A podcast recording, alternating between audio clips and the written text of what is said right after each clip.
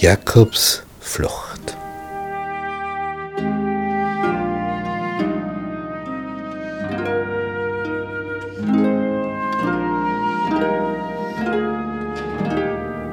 Jakob hat Esau betrogen, mehr betrogen als Isaak. Denn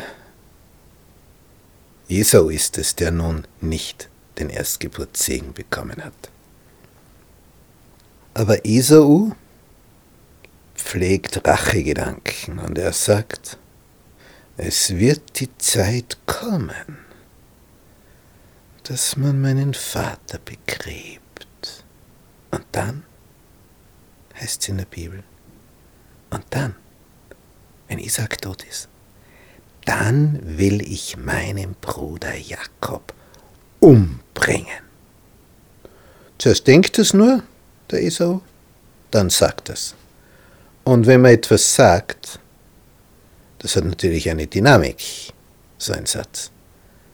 Irgendwann kommt der Satz zu denen, dies betrifft, und Rebekka wurden diese Worte ihres älteren Sohnes Esau angesagt. Sie lässt den Jakob kommen und sagt, siehe, Dein Bruder Esau droht dir, dass er dich umbringen will. Das ist nicht in meinem Sinn. Wir müssen damit rechnen, dass Isaac eines Tages stirbt. Was dann?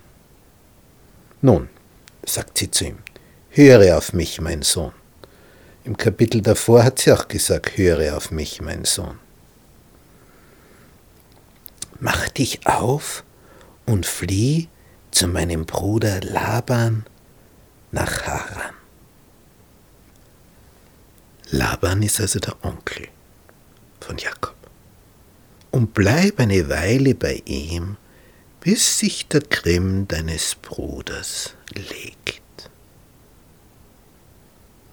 Und bis sein Zorn gegen dich sich von dir wendet und er vergisst, was du ihm getan hast. Und dann, wenn es soweit ist, dann sende ich zu dir. Dann weißt du, jetzt kannst du wieder heim. Warum sollte ich euer beider beraubt werden an einem Tag? Isaak verkauft sie die Geschichte so, ihrem Mann. Mich verdrießt das Leben wegen dieser Hethiterinnen, die Esau genommen hat. Wenn Jakob eine Frau nimmt von den Hethiterinnen wie diese, eine von den Töchtern des Landes, was soll mir da das Leben? Isaak hört und begreift, was Rebekka will. Sie stellt klar, Jakob soll jemand aus der Verwandtschaft heiraten.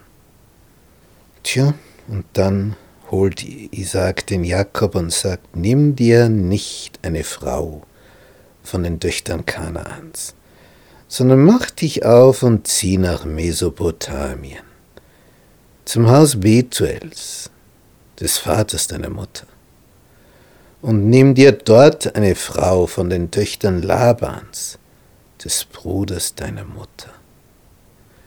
Und, und der Vers ist wichtig, der allmächtige Gott segne dich und mache dich fruchtbar und mehre dich, dass du werdest ein Haufe von Völkern. Das ist immer der Traum. Viel werden. Denn wenn man eine große Zahl ist, das gibt Sicherheit, das gibt Stärke. Je größer das Volk, desto weniger werden es andere Völker wagen, dich anzugreifen, sich an dir zu vergreifen. Aber je mehr du hast und je kleiner du aber von den, der Menschenanzahl her bist, desto schneller wirst du zum Raub deiner Feinde. Und er sagt weiter zum Jakob, der Isaac, ich gebe dir den Segen Abrahams, dir und deinen Nachkommen mit dir, dass du besitzest das Land, darin du jetzt ein Fremdling bist das Gott dem Abraham versprochen hat. Tja, und dann geht er.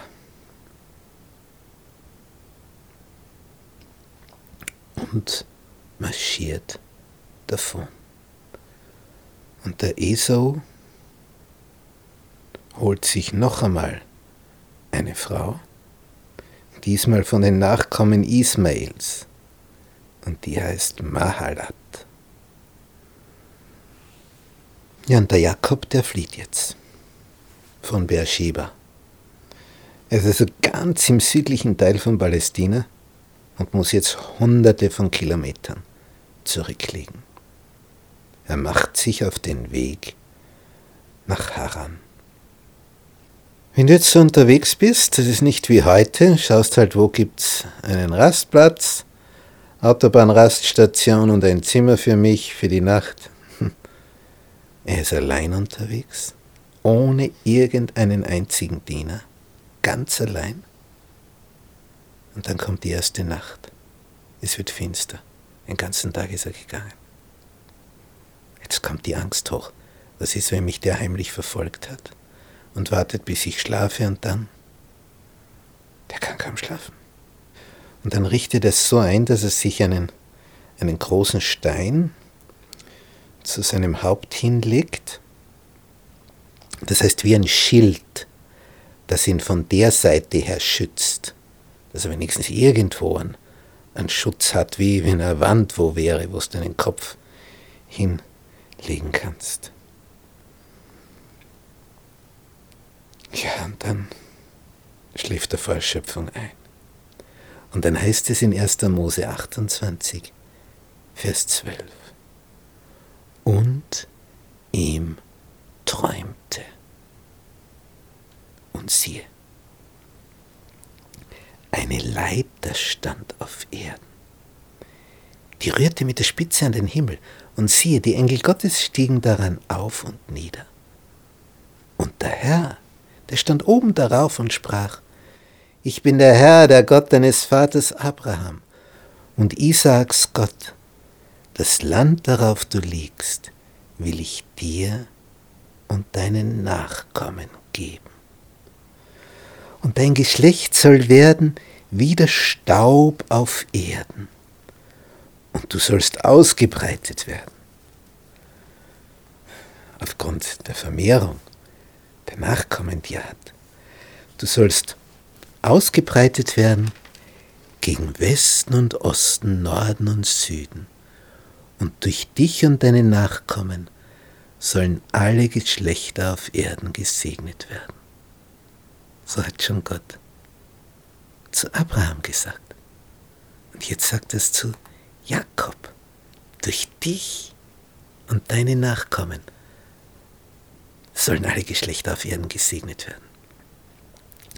Und dann sagt er ihm weiter, und siehe, ich bin mit dir, der allmächtige Gott. Ich will dich behüten, wo du hinziehst. Ah, das ist ein Satz. Er ist allein. Muss befürchten, erschlagen zu werden, dass ihn Esau verfolgt hat. Er sagt, ich bin mit dir, ich, der allmächtige Gott. Ich will dich behüten, wo du hinziehst. Und ich will dich wieder herbringen in dies Land. Denn ich will dich nicht verlassen, bis ich alles tue, was ich dir zugesagt habe. Das heißt was für Jakob. Das war Kostbarkeit. Das war eine Kostbarkeit. Als nun Jakob von seinem Schlaf aufwachte, sprach er, Für wahr, der Herr ist an dieser Stätte. Und ich wusste es nicht. Wie heilig ist diese Stätte. Hier ist nichts anderes als Gottes Haus. Hier ist das Tor des Himmels. Und er nahm diesen Stein und macht noch mehr draus, macht ihn zu einem Gedenkstein, gießt Öl oben darauf also er hat ein bisschen Öl mit von seinem Jausenpaket her. Und er nannte die Stätte Bet-El, das heißt Haus Gottes. Und Jakob tut jetzt ein Gelübde. Wird Gott mit mir sein? Wird er mich behüten auf dem Wege, den ich reise? Und mir Brot zu essen geben und Kleider anzuziehen und mich mit Frieden wieder heim zu meinem Vater bringen? Dann soll der Herr mein Gott sein. Und dieser Stein, den ich hier aufgerichtet habe zu einem Steinmal, der soll ein Gotteshaus werden. Und von allem, was du mir gibst, sagt er zu Gott, will ich dir den zehnten Teil